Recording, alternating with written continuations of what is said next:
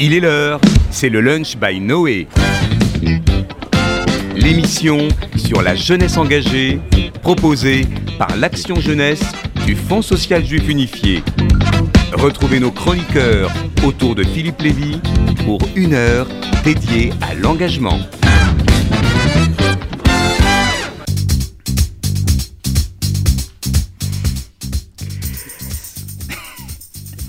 Vous entendez? Love is in the air. Ah ben oui. Everywhere I look around. Eh oui, Love is on air même. Tiens, aujourd'hui, ah, ça n'a échappé à personne puisque c'est la Saint-Valentin. Bonjour à tous, chers auditeurs, et on va se mettre avec nos chroniqueurs à l'heure des idylles. Tiens. Et on va euh, vous parler de l'amour dans tous ses états. Alors on, on prévient les, les oreilles chastes. hein. Vincent Serroussi, euh, chroniqueur, et Tamara Sedbon, qu'on va parler aujourd'hui de l'amour et des jeunes. Tiens, c'est la. Saint-Valentin. C'est la Saint-Valentin. Alors on y va. Mhm. Comment les jeunes envisagent-ils aujourd'hui leur sexualité, le, le rapport, sinon le, le discours amoureux? Tiens, un petit clin d'œil euh, à Barthes, hein, que connaît bien euh, Tamara. Comment questionnent-ils leur intimité, hein, ce rapport au soi et aux autres, aux sentiments, à l'heure du numérique euh, et des réseaux sociaux, dans une société qui flatte l'immédiateté euh, et parfois la, la marchandisation de l'amour. hein. Je, je fais référence à, voilà, à la sociologue franco-israélienne euh, euh, Eva Illouz, euh, et je reviendrai d'ailleurs sur, euh, sur ces théories. On va parler aujourd'hui euh, de l'amour, de la sexualité des jeunes, euh, par le prisme aussi euh, eh bien de, de l'Internet. hein. et on va avoir dans quelques instants euh, un sociologue euh, qui a commis avec euh, Yael Amsalem Mengui, il s'agit d'Arthur Vuatou, eh bien une enquête sur les jeunes, la sexualité et Internet. Reste avec nous, on va le, on va le, on va le cuisiner, voilà, aux petits oignons pour savoir si Internet c'est le, le tonneau des Danaïdes, s'il faut diaboliser Internet dans l'éveil à la sexualité, le, le rapport à Et, et vous verrez que d'ailleurs, euh, euh, l'enquête tord le coup à pas mal de clichés. Alors, libération des sentiments, révolte sexuelle, théorie du genre, non-binarité, LGBTQIA+, je suis arrivé dans Je sais plus.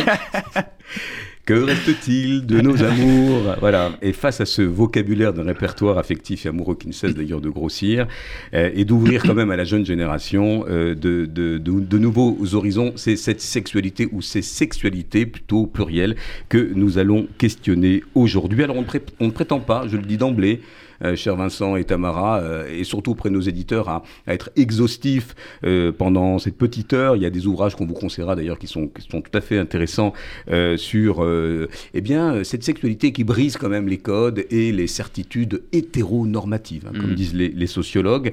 Euh, si l'amour est, est souvent cantonné à la sphère intime, c'est un sujet qui devient de plus en plus politisé. Tamara, tu en parleras, avec un petit traité de réconciliation entre les hommes et les femmes. Tiens, Exactement. en fin d'émission. Restez avec nous. Et puis, notre ami. Euh, qui a été très inspiré d'ailleurs, il, a été touché par la flèche du Cupidon, notre ami euh, Vincent Serroussi va nous parler de ses conquêtes amoureuses Tout à enfin, fait. à, l'heure d'aujourd'hui. À l'heure d'aujourd'hui. Voilà. Donc vous restez avec nous, on va parler de- d'intimité, on va prendre le pouls euh, de cette jeunesse qui explore euh, sa sexualité dans un âge de construction quand même euh, intime très important. Et on va prendre notre premier invité dont le, le livre, dont l'enquête qu'il a, qu'il a coécrite nous parle évidemment, nous qui sommes des éducateurs. Il s'agit d'Arthur Vuatou qui a signé donc cette enquête avec elle, Amsali Mengui, Les jeunes, la sexualité et Internet. Bonjour euh, Arthur Vuatou, est-ce que vous êtes avec Oui, nous Bonjour. Oui, tout eh à ben, fait. on est très content de vous avoir. Vous êtes docteur en sociologie, maître de conférence à l'université euh, Sorbonne Paris-Nord. Euh, vous avez été très associé aux travaux de l'INGEP, hein, l'Institut national de la jeunesse et de l'éducation populaire. Vous avez d'ailleurs écrit avec euh, Yael Amsalem Mengui, je, pense, une enquête autour de, de 2018, un Charmant Colin, enquête sur la jeunesse. Et là, vous récidivez avec ce livre qui est vraiment plein d'enseignements sur euh, eh bien, le rapport euh, des jeunes à Internet et à leur sexualité, parce qu'on voit que Internet traverse évidemment ces âges de la vie de la jeunesse. Alors, la première question que j'ai envie de vous poser, D'abord, c'est sur la méthodologie de cette enquête que vous avez euh, donc menée, euh, je crois, entre septembre 2017 et août 2018, donc euh, avant la crise, hein, je précise.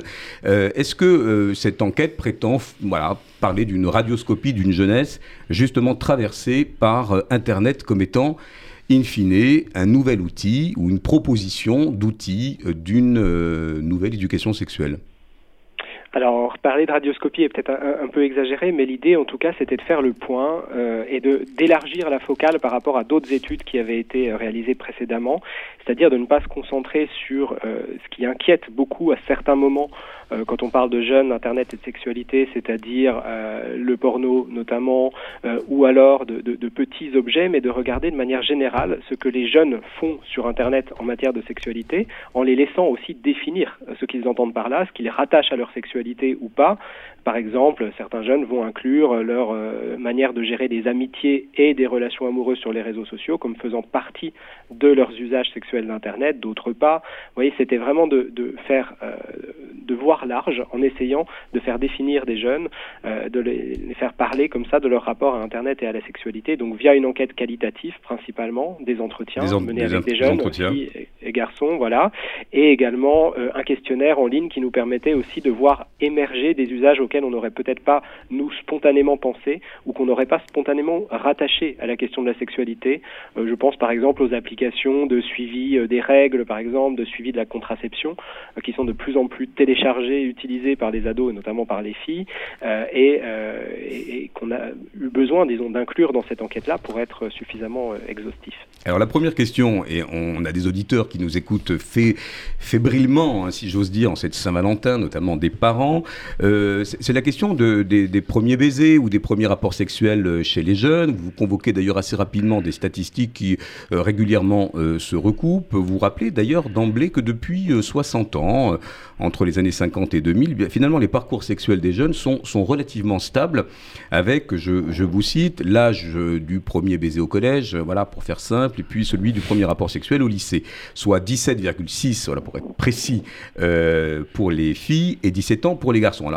Que l'entrée en sexualité, que beaucoup imaginent de plus en plus précoce avec l'avènement d'Internet et, des réseaux sociaux, euh, elle est influencée, reconfigurée par les nouveaux médias? Alors justement, effectivement, c'était pour nous intéressant de, de noter euh, que contrairement à ce que beaucoup d'inquiétudes laissaient supposer du côté euh, des parents ou des pouvoirs publics d'ailleurs, finalement, euh, beaucoup de choses ont changé dans les technologies euh, auxquelles les jeunes ont accès, beaucoup de choses ont changé euh, dans les rapports sociaux aussi, mais finalement, la question très basique hein, de l'âge au premier rapport, effectivement, évolue peu sur, sur le temps long. Alors, on a quand même une petite évolution qui n'est pas des moindres non plus, qui est le rapprochement entre l'âge au premier rapport des filles et des garçons. Ça fait quand même une évolution notable dans les, dernières décennies. C'est-à-dire qu'aujourd'hui, filles et garçons ont leur premier rapport sexuel à peu près au même âge, autour de 17 ans et demi, ce qui n'était pas le cas euh, auparavant. Mais effectivement, on ne voit pas d'évolution euh, radicale dans les dernières décennies, dans la dernière décennie, par exemple, qui a vu l'explosion, la massification de l'usage d'Internet euh, sur ce paramètre-là, qui est l'âge au premier rapport. Donc ça ne pousserait pas, par exemple, les jeunes à avoir un premier rapport beaucoup plus tôt, comme on pourrait l'imaginer, avec ce qui est parfois parfois considérées comme des initiations trop précoces à des images, à, la pornographie, etc. Alors, quelle place justement occupe euh, cette pornographie, ces, images euh, sans filtre, avec euh, leur lot de, représentations de, de violences subies, de, stéréotypes, j'oserais dire de centimètres, parfois plus que de sentiments, quand les, jeunes essaient de, voilà, de, rivaliser avec ces, ces, perfor ces performances S'il n'y a pas les parents autour d'eux, si ce rapport à la pornographie est intime dans de sa chambre ou de son smartphone, comment peut-on instaurer une forme de régulation et de, distanciation euh, de ce qui n'est pas la vraie vie? Alors il y a, plusieurs choses à, répondre à ça, euh, en, partant peut-être de la parole des jeunes, en fait, de ce que nous, euh, les jeunes nous ont dit euh, à ce sujet-là, parce que finalement euh, saisir l'influence euh, du porno sur la sexualité est quelque chose de très complexe. Beaucoup d'études en fait échouent ou alors se contredisent en la matière. C'est très compliqué de le, mesurer, hein, d'avoir les outils pour le mesurer. Par contre, si on part des, paroles des jeunes, la première chose qu'il qu faut souligner, je pense, et ça nous on le voit vraiment à travers tous nos entretiens quasiment, c'est des jeunes qui sont très réflexifs par rapport aux images qu'ils regardent ou auxquels ils ont été confrontés plus jeunes et qui en fait très souvent se rendent compte que ces images ou savent, euh, disent, en tout cas savoir que ces images sont des images euh, montées, que c'est des images qui ne représentent pas euh, la réalité, qu'on y voit des acteurs ou qu'on y voit des scènes qui ont été coupées, etc. Et donc on n'a pas euh, vraiment cette naïveté euh, qu'on suppose parfois, euh, voilà, des ados qui euh, rencontreraient des images qu'ils prendraient pour la réalité, puis qu'ensuite ils essayeraient de reproduire, etc., etc. Ça, c'est la première chose. L'autre chose qu'il faut souligner aussi, si on part de la parole des jeunes, c'est le fait que quand on leur parle des stéréotypes, de ce qu'ils voient sur ces images, de la violence, en fait, ils sont assez nombreux, alors pas tous, mais ils sont assez nombreux à faire le lien euh, et finalement à eux-mêmes devenir quelque part un peu des sociologues à ce sujet-là et à nous dire, mais en fait, ces images, elles sont partout. Euh, elles sont dans le porno. Alors c'est vrai que dans le porno, c'est plus cru, mais en fait, si on regarde la publicité, si on regarde la manière dont la société fonctionne, on voit le sexisme euh, sur d'autres sur d'autres supports finalement. Et des jeunes qui nous disent finalement, bon bah oui, c'est une forme très crue, effectivement, de domination, de violence parfois sur certaines images qu'on peut d'ailleurs euh, apprendre à ne plus regarder ou euh, à aller chercher des images qui nous correspondent mieux, etc., etc. Mais des jeunes qui nous disent finalement le sexisme il est environnant et ça c'est Mhm. des choses qu'on dit en tant que sociologue depuis longtemps dire l'éducation au sexisme alors certes elle peut passer par le porno ça peut arriver mais elle, elle, elle est souvent elle est antérieure elle est antérieure par plein d'autres représentations par des euh, voilà par des films par la publicité Par des- notamment Oui. Alors les pratiques sexuelles, vous le dites dans, l'ouvrage hein, sur Internet, elles sont- bien plus complexes et diversifiées qu'on imagine. Et euh, à cette inquiétude des parents, à cette angoisse, euh, euh, Internet est effectivement souvent voilà, considéré comme un espace de, cristallisation des, paniques morales. Bien vous, vous dites, in fine, que c'est un, lieu de ressources, d'apprentissage aussi, des, de, partage de, pratiques communes. on s'y rend pour eh bien, euh, parler de santé, euh, de promotion de la santé. On, appréhende aussi à travers des youtubeurs ou euh, des tutos l'appréhension de son, propre corps. Donc ça n'a pas que des, des avantages Internet. Et c'est un lieu de démocratisation des, questions sexuelles aussi. hein. Vous évoquez le, le rapport égalité homme-femme. Ça, c'est très prégnant dans votre ouvrage. C'est plutôt rassurant de lire ça. Oui, alors il ne s'agit pas non plus évidemment de, tordre l'interprétation dans l'autre sens et de ne voir que euh, ce qui dans Internet euh, favoriserait euh, l'émancipation ou l'éducation à la sexualité, évidemment. hein. Mais effectivement, dans les propos des jeunes, là encore, on a vu apparaître ces références, par exemple, à ces chaînes YouTube qui vulgarisent la sexualité ou à ces fils Instagram, par exemple, qui vont parler de consentement à une audience extrêmement large, là où euh, la question du consentement, euh, il y a encore euh, 10 ou 15 ans, était euh, posée dans des sphères féministes finalement très restreintes et n'atteignait pas euh, l'ensemble des jeunes. Et, et ça, c'est, je pense, une des choses qu'on, qu'on a encore du mal à mesurer parce que c'est tout jeune et parce qu'on est vraiment dedans.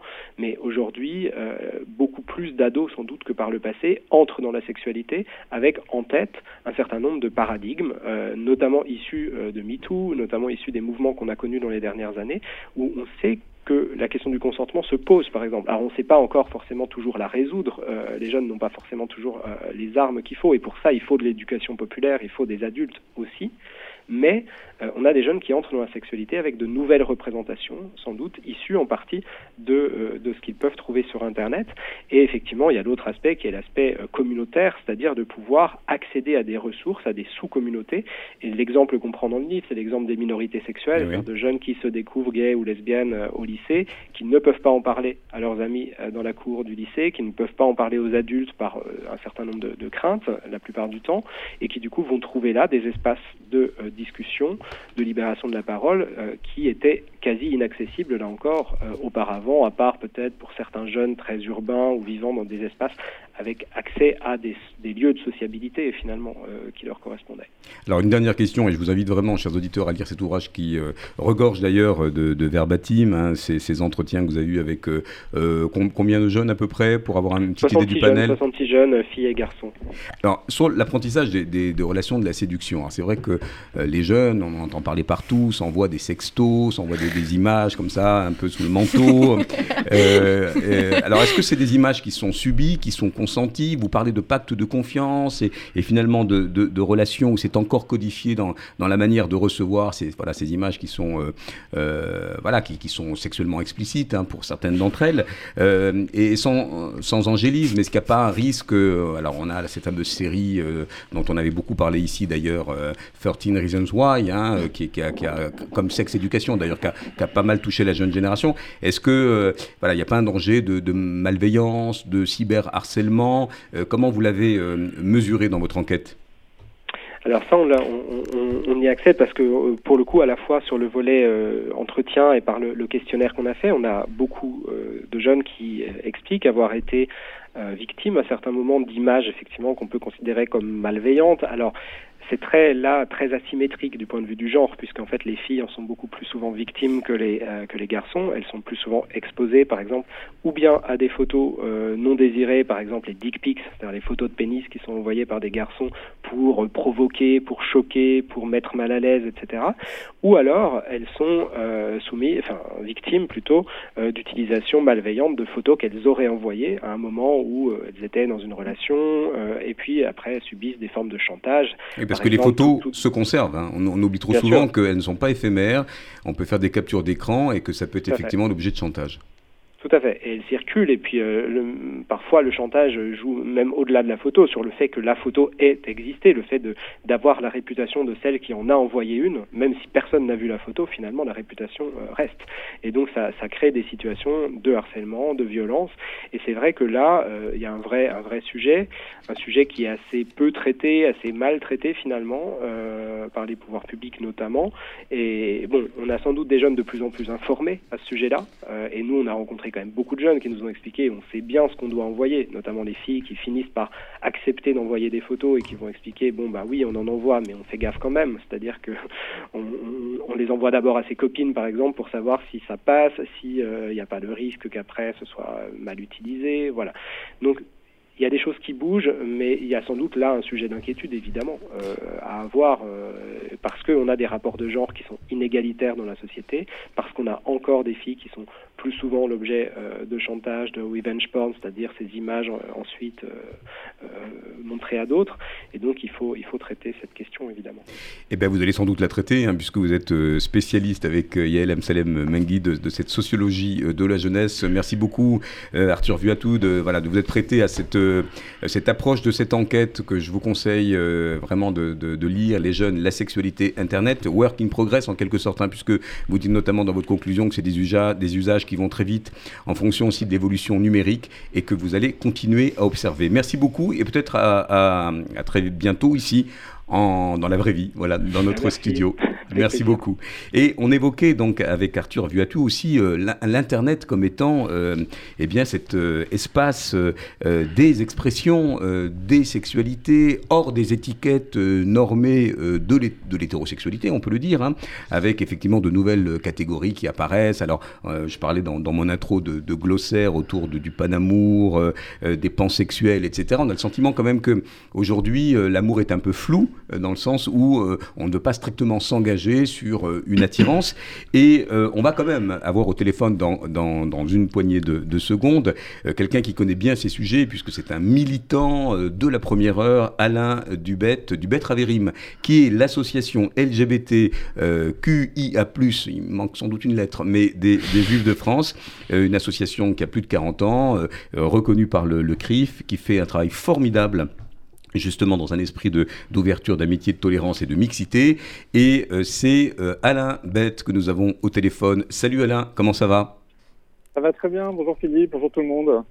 Alors Pour, qui, pour qui ne connaît pas le Bête Ravirim, allez, le pitch en deux mots de cette association euh, qui fait justement beaucoup de travail aussi sur, sur les jeunes LGBT de la communauté. Bah, alors c'est le groupe juif LGBT, lesbiens, gays, bi, trans et gender fluid et tout, toutes les minorités sexuelles et de genre. Euh, on travaille euh, donc euh, sur bah, sur la reconnaissance de ces droits des, des, personnes LGBT qui peuvent être mis et qui peuvent être justement ignorées ou pas bien connues. Euh, on travaille sur donc surtout pour éviter tout ce qui est LGBT phobie dans la communauté juive. On travaille aussi pour euh, pour créer une bulle un peu familiale, conviviale pour certaines de ces personnes qui peuvent être en fracture avec leur, leur, leur environnement familial. Et aussi, on travaille contre euh, tout ce qui est antisionisme, antisémitisme dans le milieu LGBT, parce que quand on est dans une minorité aussi, euh, on n'est pas exempt d'avoir euh, d'avoir aussi des haines envers d'autres minorités, malheureusement. On en parle beaucoup ici avec ces identités offensées qui se constituent en communauté, qui voilà sont pas strictement confraternelles. Alors une petite question qui, qui, mériterait tout un prolongement, mais on t'invitera euh, plus longtemps euh, en plateau ici. Euh, si un jeune découvre son, son, homosexualité aujourd'hui, hein, bah, on sait que la, société a quand même fait quelques progrès. On le voit dans les séries, dans les films, dans les capitales. Est-ce que notre communauté, elle, est prête en 2022 à lui faire une place à ce jeune LBT, LGBT juif ça dépend des communautés que vous fréquentez, ça dépend si vous faites le judaïsme, il y en a tellement. Un juif, trois synagogues. Euh, voilà, exactement. Orthodoxe, consistorial, euh, libéraux, tout ça. Moi, je peux vous dire simplement que j'ai encore euh, beaucoup de jeunes qui me contactent sous le couvert de l'anonymat. Euh, J'en rencontre certains et qui me disent, voilà, qui me confient un peu leur vie. Ils vivent un peu dans un enfermement. Ils osent parler à personne. Ils osent pas ils n'osent pas sortir euh, pour, pour aller dans des endroits gays pour voir un garçon parce qu'ils ont peur tout de suite d'être identifiés comme gays. Et donc ils sont dans cette espèce d'enfermement.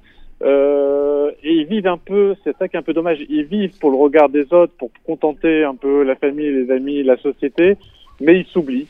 Ils s'oublient et un peu, un moment, ça peut, on peut arriver justement à une crise existentielle ou à des, euh, des crises beaucoup plus fortes.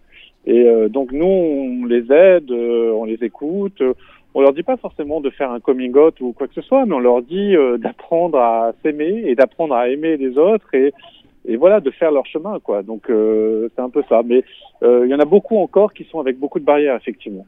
Alors vous avez pour projet de porter un livret pédagogique d'inclusion de ces jeunes LGBTQ+ auprès des écoles juives, des mouvements de jeunesse pour mieux accompagner les, enseignants, les éducateurs à cet accueil de la différence. Qu'en attendez-vous voilà, de ce livret qui permettrait euh, de, mieux accueillir euh, l'enfant dans, euh, voilà, dans, son éveil d'essence, dans un camp scout, dans une colo. quelle, est votre, ambition là-dessus? L'ambition, c'est déjà de faire avancer les pensées là-dessus. Alors déjà, je voudrais peut-être avant de parler de l'ambition, c'est de parler du frein. le frein principal, parce que c'est important, parce que quand on, on entend qu'on veut faire un livret, il faut surtout pas comprendre, et beaucoup malheureusement le comprendront à travers. Il n'y a pas de prosélytisme. voilà, qu'on ne veut pas faire du prosélytisme, on n'est pas là pour convertir la jeunesse juive pour être LGBT, pas du tout. Vous savez, on l'est ou on ne l'est pas. Et par contre, on ne peut pas ignorer ce qu'ils sont. Et donc, le, le projet de ce guide, c'est d'accepter ceux qui le sont, euh, d'aider les autres à accepter ceux qui le sont et de ne pas justement à faire de leur vie un enfer ou quoi que ce soit. Et il se trouve que euh, on n'a pas, par quelques témoignages qu'on a eus, on sait que les écoles juives, que les mouvements de jeunesse, il y a toujours des un peu de difficultés à accepter ces gens qui sont euh, différents euh, de tout le monde. Euh, et donc l'objectif, ça serait ça, c'est d'aider à une meilleure entente, une meilleure euh, compréhension et, et pouvoir s'accepter tout le monde avec des mises en situation, de la formation, euh, pour des personnes, pour, euh, pour les, les, les, moniteurs et tout ça, et pour euh, les professeurs. Et le partenariat Noé qui est acquis, on vous invitera Alain pour parler de ce, de ce livret et de ses contributions. On parlait d'éducation populaire avec Arthur Vuatou. Merci beaucoup, sociologue. on, en aura beaucoup, on en aura beaucoup besoin parce que je pense que pour avoir des écoles avec nous, pour avoir des mouvements de jeunesse, il va y avoir beaucoup de levées de boucliers, malheureusement. Et donc tous les partenariats et Noé, euh, qui est quand même euh, bien vu euh, dans la communauté, ça nous aidera énormément, c'est sûr. Merci beaucoup Alain, bon retour. vous êtes vraiment un, un, militant exemplaire. Et puis on va voilà faire une petite parenthèse d'humour parce que on va à cet instant précis évoquer cette génération Tinder qui a une portée de clic dans l'instinct et dans l'instant, eh bien peut trouver soit l'âme sœur, soit le coup d'un soir. Alors Vincent, c'est à toi. Tu as été perforé par les flèches de Cupidon ces derniers temps Tout à fait. D'abord, en ce jour de Saint-Valentin, euh, je voudrais dire bonne Saint-Valentin à tous, euh, mais surtout bonne euh, chance aux mecs qui ont oublié et qui vont se prendre le vase de l'entrée en pleine poire. Ah bah, pour une fois qui sert à quelque chose, ce vase, heureusement que la Saint-Valentin, c'est qu'une fois par an. Enfin, bon, pour moi, qui dit Saint-Valentin dit amour, passion et volupté, mais surtout dit je trouverai jamais personne, je suis célibataire depuis toujours. L'amour, c'est de la merde. Ma vie n'est qu'une trajectoire linéaire et monotone qui atterrira sur Tinder et finira sur J-Swipe parce que j'ai promis de ramener une juive à mes parents. Bon, attention, je veux pas non plus plomber l'ambiance. Hein. L'amour est un sentiment exquis et, délicieux. Mais disons que comme un macaron de chez Pierre Hermé, tu le trouves pas dans toutes les boulangeries. Et c'est vrai que c'est compliqué de trouver l'amour. T'as vu les critères des filles en ce moment? Moi, mon mec, je veux qu'il soit grand mais pas trop, beau, original, lumineux. C'est pas un copain que vous cherchez, c'est un appart en fait faut pas aller en boîte, hein. tu vas directement en agence immobilière, ça sera beaucoup plus simple. Alors que moi, moi je suis beaucoup plus détente, j'ai qu'un seul critère que la fille vienne au rendez-vous. Franchement, je suis pas difficile. Bon, de toute façon, euh, maintenant, il y a des nouveaux codes de l'amour. Hein. Ah ouais, tiens, bien lesquels alors? Ah, L'homme fort et protecteur et l'amour un peu courtois, hmm, c'est plus. Ça passe plus. Ah, c'est plus très vendeur. Maintenant, faut montrer que tu es sensible et mystérieux. Euh, aucun intérêt de parler de ta nouvelle bagnole. hein. Non, non, non, parle plutôt que de ta mère castratrice qui t'a empêché d'exprimer ton moi profond pendant ton enfance. Tu vas cartonner. Rajoute à ça une pointe d'animal blessé, genre euh, tout ce qui ne me tue pas me rend plus fort. euh, hashtag mise à nu. Et là, tu te mettras toutes les nanas dans ton lit. Bon, n'oublie pas quand même de payer pour le ciné parce qu'on est pour l'égalité homme-femme, mais il y a des limites à pas dépasser quand même. Bon, après, euh, je dis pas que je dis pas non plus que ça a été toujours l'amour fou entre les hommes et les femmes. hein. Non, il faut quand même rappeler que jusqu'en 1965, la femme n'avait même pas le droit de posséder un compte en banque. Et quand tu vois les razzias que fait ma sœur chez Zara, on comprend pourquoi. Mais disons que le futur des relations amoureuses ne fait pas forcément rêver non plus. Par exemple, bon, je pensais que tout le monde aimait la courtoisie, mais apparemment non. Euh, Une fois, j'ai eu un rencard avec une fille. Je l'emmène au restaurant, on rentre, je lui tiens la porte et elle me dit Tu me tiens la porte parce que je suis une femme Je lui dis Non, euh, je te tiens la porte parce que je suis poli, mais euh, je peux aussi te la mettre dans la gueule euh, si tu veux. Et elle me dit Non, elle me dit Non, mais je vois pas pourquoi tu me traiterais pas comme un homme. Je lui dis Bah, parce que t'as peut-être pas envie que je te fasse un chabit. Bon, l'égalité homme-femme a fini par gommer un petit peu les différences de corps. Les pulsions physiques se sont affranchies de l'âme, si on peut dire. Et ça s'appelle Tinder, justement là où j'avais rencontré cette fille. Ouais. Ouais, je me suis mis sur Tinder pendant le confinement, pas par choix. hein. Tu sais que c'est public là, hein. Tout le monde va chercher ton profil sur Tinder. Écoutez, faites-vous plaisir, je suis en recherche aussi. Je me suis mis sur Tinder, je tiens à préciser, pas par choix, mais par NSA, nécessité sexuelle absolue. Déjà, euh, j'ai vite déchanté quand j'ai vu que le futur de ma vie amoureuse dépendait de la vivacité du muscle adducteur de mon pouce. hein. Tu sois pas à droite ou à gauche. Moi, ça m'a toujours dérangé, j'avoue, les applications de rencontres. Alors pourquoi? Je Pourquoi sais pas pas, je trouvais que ça, ça tuait le romantisme, ça noyait l'aspect charnel de la rencontre fortuite qui te plonge dans un océan de douceur et d'allégresse, le coup de foudre inattendu qui rassemble toutes les synapses de ton cerveau pour ne plus que se concentrer que sur l'être désiré. Bon, vous remarquerez quand même que j'emploie l'appar- que j'emploie l'imparfait, parce que ça c'était avant. Maintenant, j'arrive sur Tinder, Marjorie, 26 ans, drôle et pulpeuse, qui m'envoie « C'est quoi ton plat préféré ?» J'en ai pas, je fais une grève de la faim pour protester contre l'abstinence. On se voit où et à quelle heure? Ah, bah, j'étais plus sur la quantité que la qualité, je dois l'avouer. De toute façon, aujourd'hui, euh, l'amour, c'est comme un abonnement canal, hein, c'est sans engagement. Une fois, une amie me demande T'es en couple? Je lui dis euh, oui. Elle me dit, enfin c'était il y a 10 ans. Je lui dis euh, oui. Elle me dit, euh, mais c'est une relation exclusive? Je lui dis, je sais pas, c'est une relation con- consentie. Elle me dit, oui, mais tu vois d'autres filles? Je lui dis, bah non, c'est le principe du couple, sinon je serais pas avec elle. Elle me dit, bah non, tu peux être fidèle et non exclusif. Ah oui, ça, ça revient, ça aussi. Ah bah il y en a qui n'ont pas peur des oxymores. hein.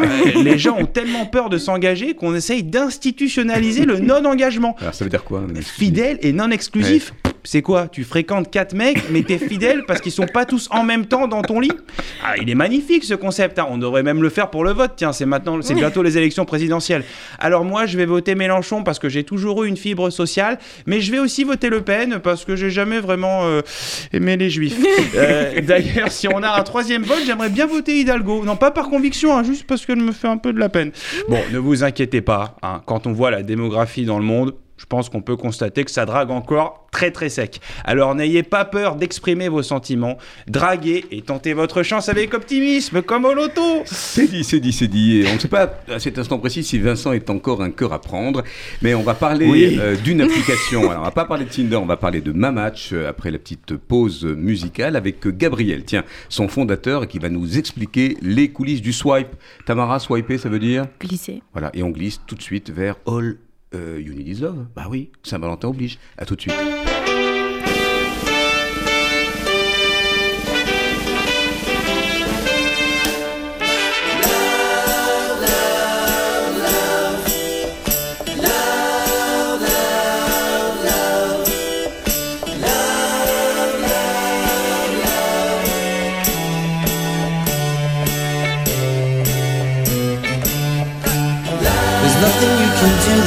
Be done.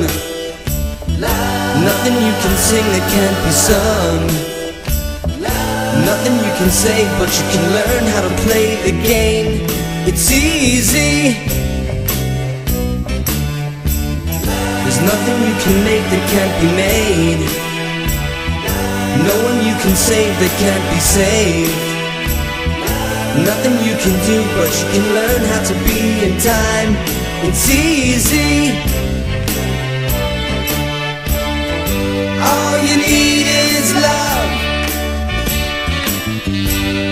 You need is love. All you need is love. Love. Love is all you need.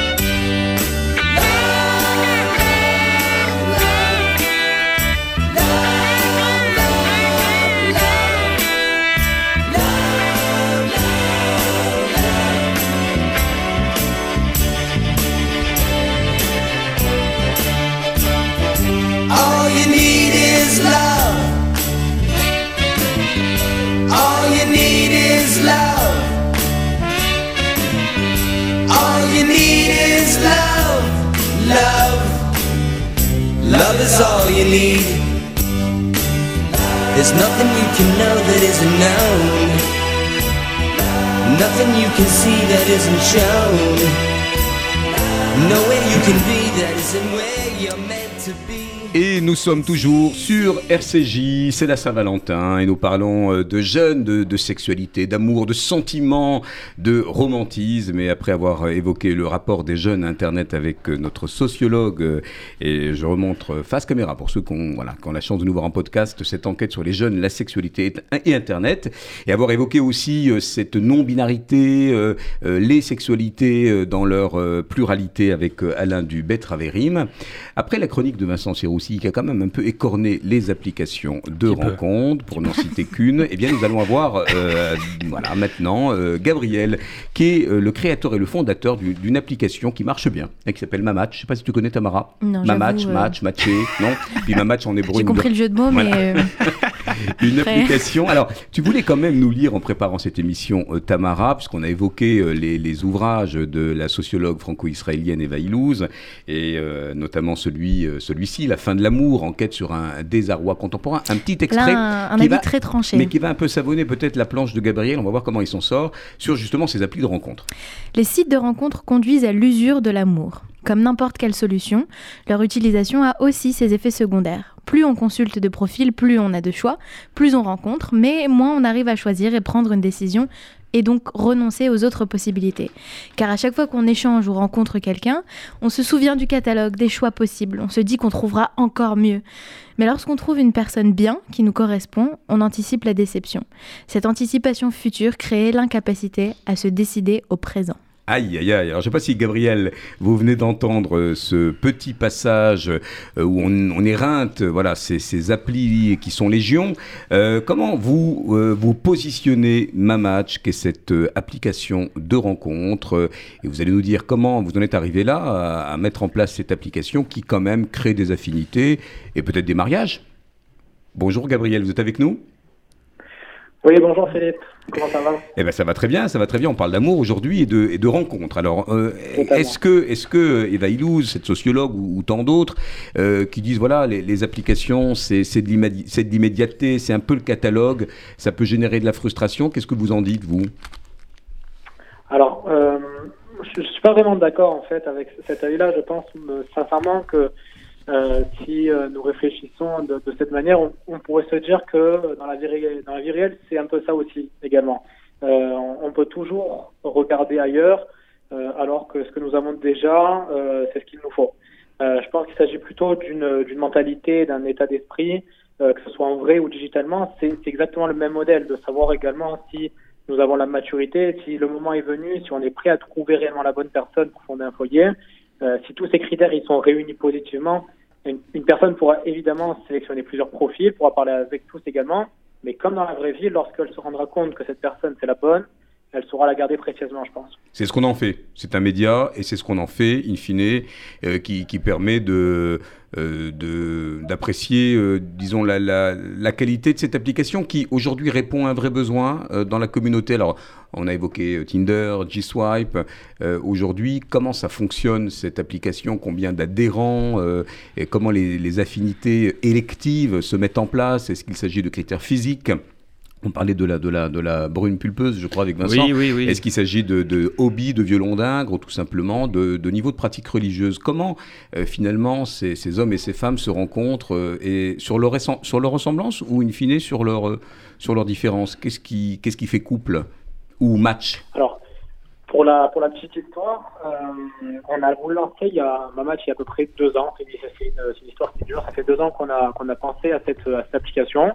Quand je dis on, c'est que je me suis entouré de bonnes personnes. En fait, on s'est rendu compte que dans la communauté, même plus largement, euh, c'était dur de trouver son Mazda. Après, il y a eu la crise sanitaire qui a fait que ça n'a pas aidé non plus. Euh, on s'est dit on allait lancer en fait une application qui pouvait permettre de trouver son âme sœur pour les jeunes, pour les moins jeunes même, mais euh, par un système d'affinité de manière sérieuse.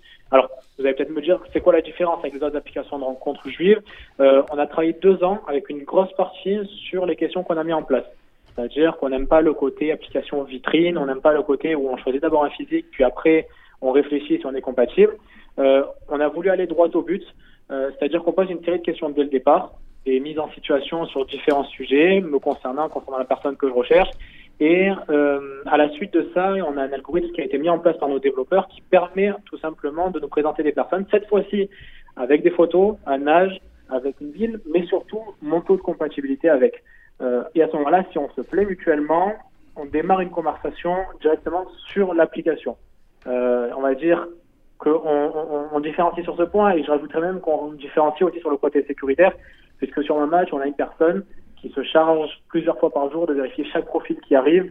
Euh, et, et, ça nous rajoute une couche de sécurité. Voilà, on va ça c'est important. euh, est plus... Et c'est ce Voilà. qui a séduit, je crois, le jury Noé, puisque vous êtes lauréat pour cette application, dans la mesure où effectivement euh, vous faites barrage à toute malveillance ou à tout voilà, pseudo qui voilà, ne serait pas là pour, pour le- le- les rencontres. Est-ce, que, est-ce que les applis de rencontres, de drague, comme on dit aujourd'hui, qui rebattent les cartes de, de la séduction, de la galanterie dont, dont parlait Vincent, ont de l'avenir? Est-ce que vous pensez que dans un horizon plus ou moins euh, on, ne se rencontrera plus que comme ça Fini les préliminaires, fini les dîners, fini, euh, je sais pas, les atomes crochus euh, dans la rue, euh, fini ce, pouvoir de l'éducation sentimentale, pour reprendre une, expression flaubertienne. Est-ce que on va tenir à, distance? On va, on parle beaucoup du métaverse. Vous pensez que voilà, là aussi, il y aura une espèce de monde digitalisé de la rencontre avant, avant l'incarnation, avant la rencontre physique? Alors, je ne pense pas qu'il y aura forcément un remplacement intégral entre l'un ou l'autre. Heureusement. qu'il y a une complémentarité. Ouf. Totalement, je suis d'accord. Je pense qu'il y a une complémentarité qui aide beaucoup aussi de gens qui peuvent être timides, qui ne connaissent pas du monde, ou, ou même tout simplement des gens qui ont envie de rencontrer en ligne, par cette application qui est la nôtre, par exemple, qui permet tout simplement. Alors, vous me parliez de, de vous me parliez d'affinités, comment ces affinités sont gérées? Les affinités, on va dire qu'elles sont gérées grâce à différents critères. Pratiques religieuses, évidemment, mais, mais aussi hobby, relation à la famille, aux amis, à l'argent, au passé, au futur. On a essayé de combiner tout ça sous euh, moins d'une trentaine de questions, euh, avec des coefficients différents, évidemment, normal, qui est euh, une information importante sur la religion, ça ne soit pas calculé de la même manière qu'une question de type, par exemple, voyage. Mais euh, de cette manière, en fait, les gens vont pouvoir tout simplement euh, trouver une compatibilité et après passer par la suite, oui, évidemment, à du réel. Le but, c'est de ne pas rester quand même derrière ces écrans. Merci euh, Gabriel. On vous invitera, vous êtes Marseillais, euh, à venir nous parler euh, plus avant de cette application. Alors moi je l'ai pas testé, hein, je suis pas, dans- je suis pas dans, quoique, hein, je, je suis pas dans la cible. Vincent, tu ne jurais que par Tinder. Tu vas peut-être aller voir ce qui se passe sur ma match. Ah oui, oui, j'ai plein d'autres applications et ma match en fait partie complètement. on, on- voilà, on, prendra le pouls bah, de savoir s'il y a une communauté ma match qui se met en place aussi. Et je sais que vous faites des, aussi des réunions, des, des rencontres physiques. C'est aussi le prolongement de l'appli. À très vite. À très vite, Gabriel. Merci euh, pour ce, témoignage. Et on va revenir à la vraie vie. Voilà, ces rencontres qui se font, notamment par l'intermédiation d'un matchmaker. Vous savez ce que c'est qu'un matchmaker? Comment on dit ça en hébreu? Est-ce que tu as vu la série euh, Les bah évidemment, Voilà. évidemment, évidemment. Le chidour, ce- cette relation euh, euh, que des professionnels organisent, eh bien pour mettre euh, effectivement euh, des jeunes gens en relation euh, qui ont, euh, c'est vrai, euh, envie de ne pas se précipiter, de ne pas brûler les étapes, de ne pas coucher le premier soir. c'est deux mères juives professionnelles en fait. les marieuses, on appelait ça les marieuses. Et nous allons euh, avoir au téléphone, si est avec nous, euh, eh bien, je ne sais pas si voilà, Daniel Tapia me euh, dit OK, eh bien c'est Khava Sarfati. Bonjour Khava, comment ça va? Bonjour, ça va très bien. Eh ben, vous êtes professeur de philosophie, coach euh, de vie euh, personnelle et vice-présidente de l'association Kesher, qui était d'ailleurs un projet euh, primé par Noé. C'est une association de mise en rencontre de célibataires avec justement cet accompagnement des professionnels. Alors en deux mots, à quoi sert justement ce, travail de mise en relation de célibataires et pour quel projet, pour quelle promesse? Alors, euh, ce travail, on appelle ça anciennement le chidour. Ça reste encore le chidour, mais de nos jours, le chidour s'est élargi à tous les publics possibles de juifs. En tout cas, c'est le but de l'association Kécher, de d'aider les gens à, à trouver l'âme sœur à travers des professionnels. Bon, c'est un terme un peu exagéré, mais des gens formés à l'idée de matchmaker. Alors, on a un outil informatique qui est un algorithme également, comme ma match, mais, euh, nous, mais ce n'est pas un site ni une application.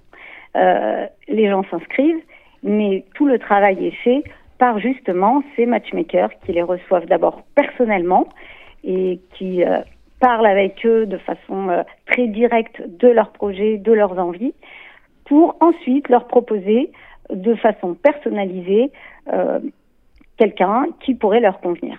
Est-ce que... tout passe par le dialogue et tout passe par la vie réelle. Eh ben voilà, ça c'est bien. C'est bien qu'on atterrisse comme ça sur la vie réelle quand même dans cette émission. Alors, est-ce que c'est réservé à des cercles orthodoxes, observants, ou vous parliez d'un public plutôt, plutôt large, euh, qui vient euh, à votre rencontre pour, pour faire la demande euh, de cet arrangement, le mot est peut-être un peu connoté, mais de cette, voilà, de cette mise en relation qui, qui est votre public in fine? Alors, tous les juifs possibles, il, faut, il suffit d'être juif. Euh, d'avoir un certificat de judaïté si une question se pose, et surtout d'avoir envie de se marier. En fait, euh, nous ne visons pas de public particulier. C'est vrai que longtemps le chidour a été comme destiné à un public religieux. Aujourd'hui, ben, la mise en relation, tout le monde la demande, euh, tout public confondu, des traditionalistes qui ne font pas Shabbat, qui ne mangent pas cachère, à des gens ultra orthodoxes qui veulent un chidour à l'ancienne avec un rendez-vous qui est fixé par le matchmaker. Et nous avons euh, en fait du chidour à la carte, c'est-à-dire euh, c'est les personnes qui décident la façon dont elles veulent être mises en relation. Voilà. Et donc on a des gens de tout milieu, tout milieu confondu, tous âges confondus, mais évidemment nous concentrons notre effort sur la jeunesse.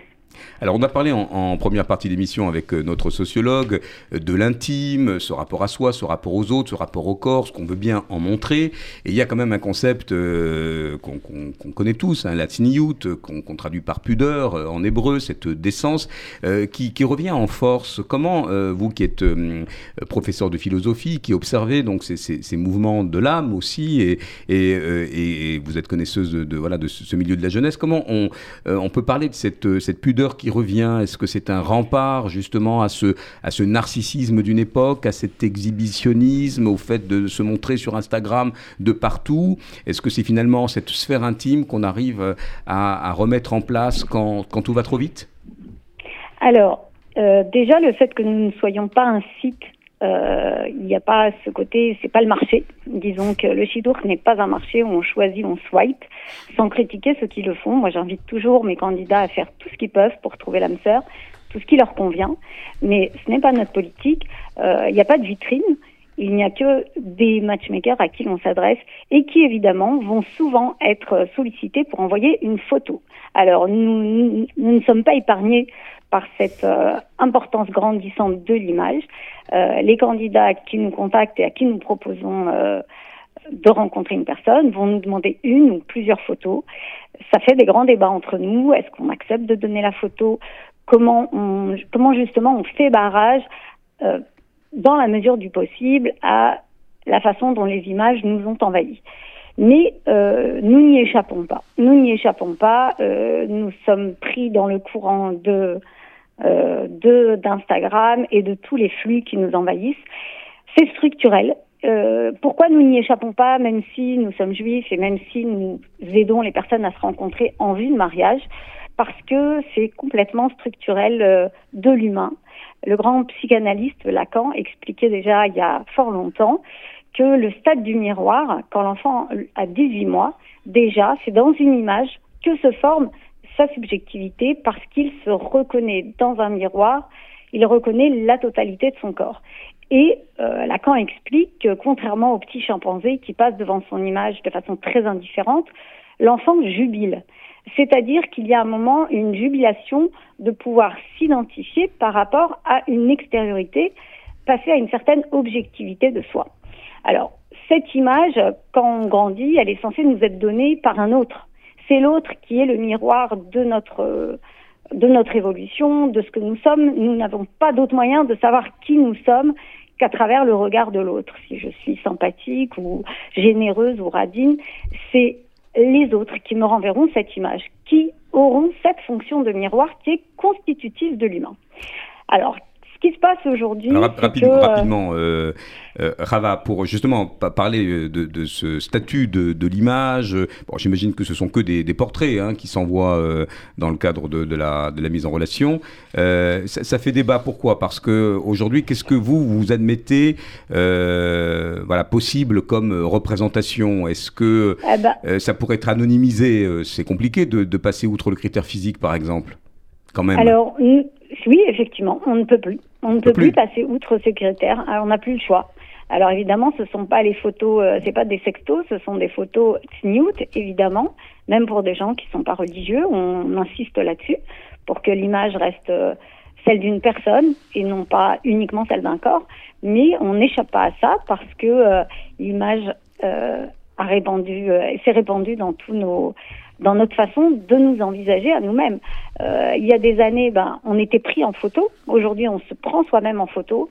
Et peut-être même dans ce rapport à l'image, on a court-circuité l'autre. On se prend soi-même en photo. C'est-à-dire que cette fonction d'image, euh, c'est euh, l'image qui est devenue l'autre.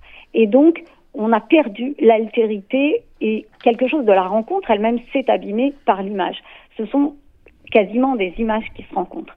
Alors, dans notre travail de personnalisation de la rencontre, le fait que l'on rencontre les candidats qui en parlent et qu'on insiste pour qu'ils se rencontrent également avant de d'échanger des textos. Oui, on insiste. Après, chacun fait comme il veut, puisque euh, c'est un chidour à la carte, mais on encourage beaucoup les gens qui se rencontrent, qui vont se rencontrer, à commencer par se voir physiquement. Eh bien, c'est une bonne... maintenir cette euh, relation dans le réel. C'est une bonne nouvelle, Rava, on vous remercie. On vous mettra en contact, venez sur le site Noé si vous voulez plus d'infos euh, sur l'association Kesher. Merci de l'apporter avec intelligence et, et voilà cette petite euh, éclaircie philosophique aujourd'hui dans, dans ce ciel avec des, des, des, petites flèches qui viennent nous percer nous et nous ramener justement à ce sujet et eh bien aussi du rapport homme-femme, hein, puisque on l'a évoqué avec le sociologue Arthur Vuatou, il y a des stéréotypes il y a cette domination homme-femme. On a l'impression que euh, finalement, les hommes ne sont pas tellement rentrés dans cette révolution sexuelle, ne se sont pas tellement emparés euh, de ce féminisme, mais il y a quand même Tamara Sedbon qui nous propose un petit traité de réconciliation et je vous invite vraiment en guise de conclusion à l'écouter par le menu parce que je pense que c'est une, une, belle voie pour euh, rétablir un peu de justice dans les rapports amoureux. N'est-ce pas Tamara? Je voulais parler aujourd'hui d'une personne qui m'inspire beaucoup, c'est ma grand-mère. Elle est née en Tunisie dans les années 40 dans une famille de 14 enfants. C'était pas franchement le lieu idéal pour développer son individualité, sa féminité, mener un combat d'égalité. Pourtant, ma grand-mère s'est libérée de, de ses carcans et de ses chaînes grâce à son mari. Mon papy, Joseph, c'était un vrai gentleman. Mais surtout, ce qu'il voulait par-dessus tout, c'était que ma grand-mère soit une femme heureuse et la plus épanouie au monde. C'était un père présent, un ami et un complice. Ma grand-mère me raconte souvent que lui, coupait les légumes et elle, elle les cuisinait, qui préparait les assiettes de fruits pendant qu'elle faisait le pain. C'était une équipe. La masculinité de mon grand-père et la féminité de ma grand-mère étaient justement dosées. Dans sa déclaration des droits de la femme et de la citoyenne, Olympe de Gouges écrivait Homme, es-tu capable d'être juste? Deux siècles plus tard, on se demande toujours si l'homme est effectivement capable d'être juste. Guerre, conflit, combat d'ego perdurent. Mais au milieu de toute cette agitation, certains choisissent une autre voie, celle de la justice des genres. Le concept de justice des genres, je le tiens d'un historien très inspirant qui s'appelle Ivan Jablonka et qui a publié Des hommes justes, du patriarcat aux nouvelles masculinités. Dans son introduction, il annonce la couleur. Voici la prochaine utopie, transformer le masculin pour qu'il devienne compatible avec les droits des femmes et incompatible avec les hiérarchies patriarcales. Selon lui, le défi pour les hommes, ce n'est pas d'aider les femmes à devenir indépendantes, mais de changer pour que le masculin ne les assujettisse pas. Ces histoires de, masculin et de féminin ne sont pas gravées dans le marbre, de même que la domination subie n'est pas une malédiction biologique, mais c'est une institution culturelle. Qui a décidé que les hommes et les femmes étaient opposés? Voyez-vous, je pense que nous sommes bien plus semblables qu'on a voulu nous le faire croire, et d'ailleurs, il y a un lieu où les hommes et les femmes se réunissent bien volontiers. C'est l'amour. C'est l'amour. C'est vrai. Avec un Malgré, grand A. hein. Si joliment dit.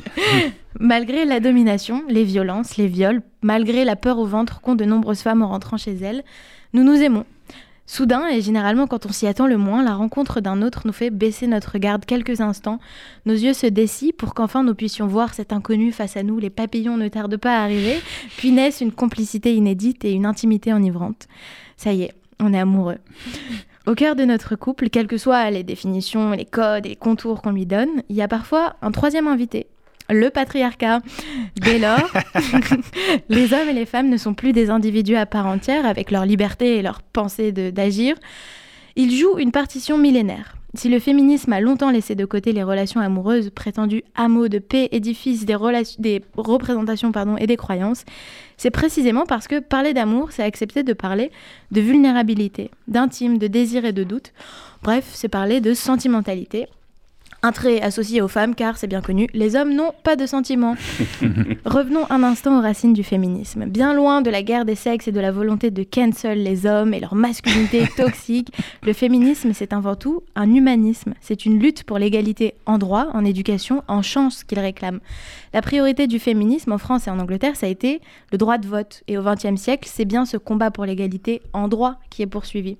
Je parlais de ma grand-mère un peu plus tôt. Elle fait partie de celles qui ont eu de la chance de trouver un mari juste. Aujourd'hui, qu'on souhaite se marier ou pas d'ailleurs, c'est dans la construction de nos relations amoureuses que nous devons travailler à plus de justice. Nous sommes une génération éveillée, consciente des dilemmes sociaux et moraux face à nous, consciente de ce qui se passe à l'autre bout de la planète, en quête de sens. Nous nous battons pour la veuve et l'orphelin en oubliant parfois qu'une lutte, bah, ça commence par se changer soi-même. Messieurs, c'est difficile d'abandonner ses privilèges. Mesdames, c'est pénible de plus s'inscrire dans des schémas qui ont été tracés pour nous. Nous sommes au bord du précipice et là, c'est l'heure de faire un choix. Perpétrer un modèle qui ne nous convient pas, par convenance ou par flemme, ou bien créer de nouveaux chemins, de nouvelles façons d'être et d'aimer. Je me révolte, donc nous sommes, écrivait Albert Camus. La justice provient avant tout des révoltés, de ceux qui sont capables de protester, protester même contre eux-mêmes quand c'est nécessaire, contre ses propres contradictions et incohérences. Notre génération s'invente dans tous les domaines. Nous sommes d'une capacité créative débordante partout, partout sauf en amour, où nous continuons à jouer au papa et à la maman, à accepter des rôles qui n'ont pas été cousus pour nous ni pour notre époque. Comment peut-on aimer quelqu'un aussi fort et détester autant l'inégalité dont nous faisons preuve? Alors, n'ayons plus peur de regarder ce qu'il se passe au cœur de nos couples, de rebattre les cartes et de jouer une nouvelle partition. À bon entendeur. Bravo. Merci Tamara, c'est bien terminé d'ailleurs avec ce, ce traité de, de réconciliation. Alors pour celles et ceux euh, qui n'ont pas tout suivi et qui veulent eh bien explorer euh, ces euh, sentiments, cette sexualité des jeunes, il y a quelques ouvrages qu'on peut vous conseiller. Alors il en est un, La fin de l'amour d'Eva Illouz, hein, enquête sur un désarroi contemporain. On n'en sort pas euh, finalement si déprimé que ça. Voilà, ça c'est euh, aux éditions du Seuil. Et puis il y a cette chroniqueuse qu'on aime beaucoup, hein, Maya Mazorette, qui signe notamment dans Uzbek Erika et Le Monde, Sortir du trou. Voilà, qui là euh, euh, va nous permettre de sortir de cette sexualité étriquée euh, et parfois euh, génitale. Ouais. Voilà, absolument. Et puis pour ceux qui n'ont rien compris du genre, en long, en large et en carré, vous avez cet ouvrage chez Bûcher, Chastel, Le genre expliqué à celles et ceux qui sont perdus. C'est très bien écrit euh, par euh, Aline Laurent Maillard et Marie euh, Zafimei avec des, des illustrations tout à fait sympathiques et aussi plein de romans graphiques dont on aurait pu vous parler, qui représentent d'ailleurs le sexe et pas que celui des anges d'ailleurs. Et puis on a parlé en début d'émission euh, de cette enquête très intéressante donc de Yael Amselem Mengi et d'Arthur Vuatou, les jeunes, la sexualité et Internet, encore une fois Internet dédiabolisé, car c'est un centre, un portail de ressources aussi, et bien pour cheminer là où les parents ou l'école, euh, sans avoir failli, euh, sont pas forcément les, bienvenus euh, dans, dans ce rapport de, l'intimité, de cette quête qui d'ailleurs continue toute une vie, n'est-ce pas, Monsieur Vincent Serroussi? Toute une vie, oui, toute une vie en effet. Merci tu à vas Daniel. trouver, hein. Je vais trouver, ouais. Merci à Daniel Tapia, à Julien qui m'a euh, aidé à préparer cette émission. On se retrouve le 28 février euh, sur une thématique aussi très intéressante, celle de la culture. Est-ce que, euh, puisqu'on parle beaucoup du pass culture, est-ce que nos jeunes consomment de la culture, euh, du cinéma, du théâtre, euh, du spectacle vivant, des arts plastiques? Et euh, cette émission sera préparée notamment avec Nathan euh, qui nous parlera aussi d'une association qui lui tient à cœur. On est dans les temps pour une fois et je rends l'antenne, mais vous restez sur RCJ. À très vite et bonne Saint-Valentin à tous. Bonne N'oubliez pas les roses et la boîte de chocolat en forme de cœur. Attention.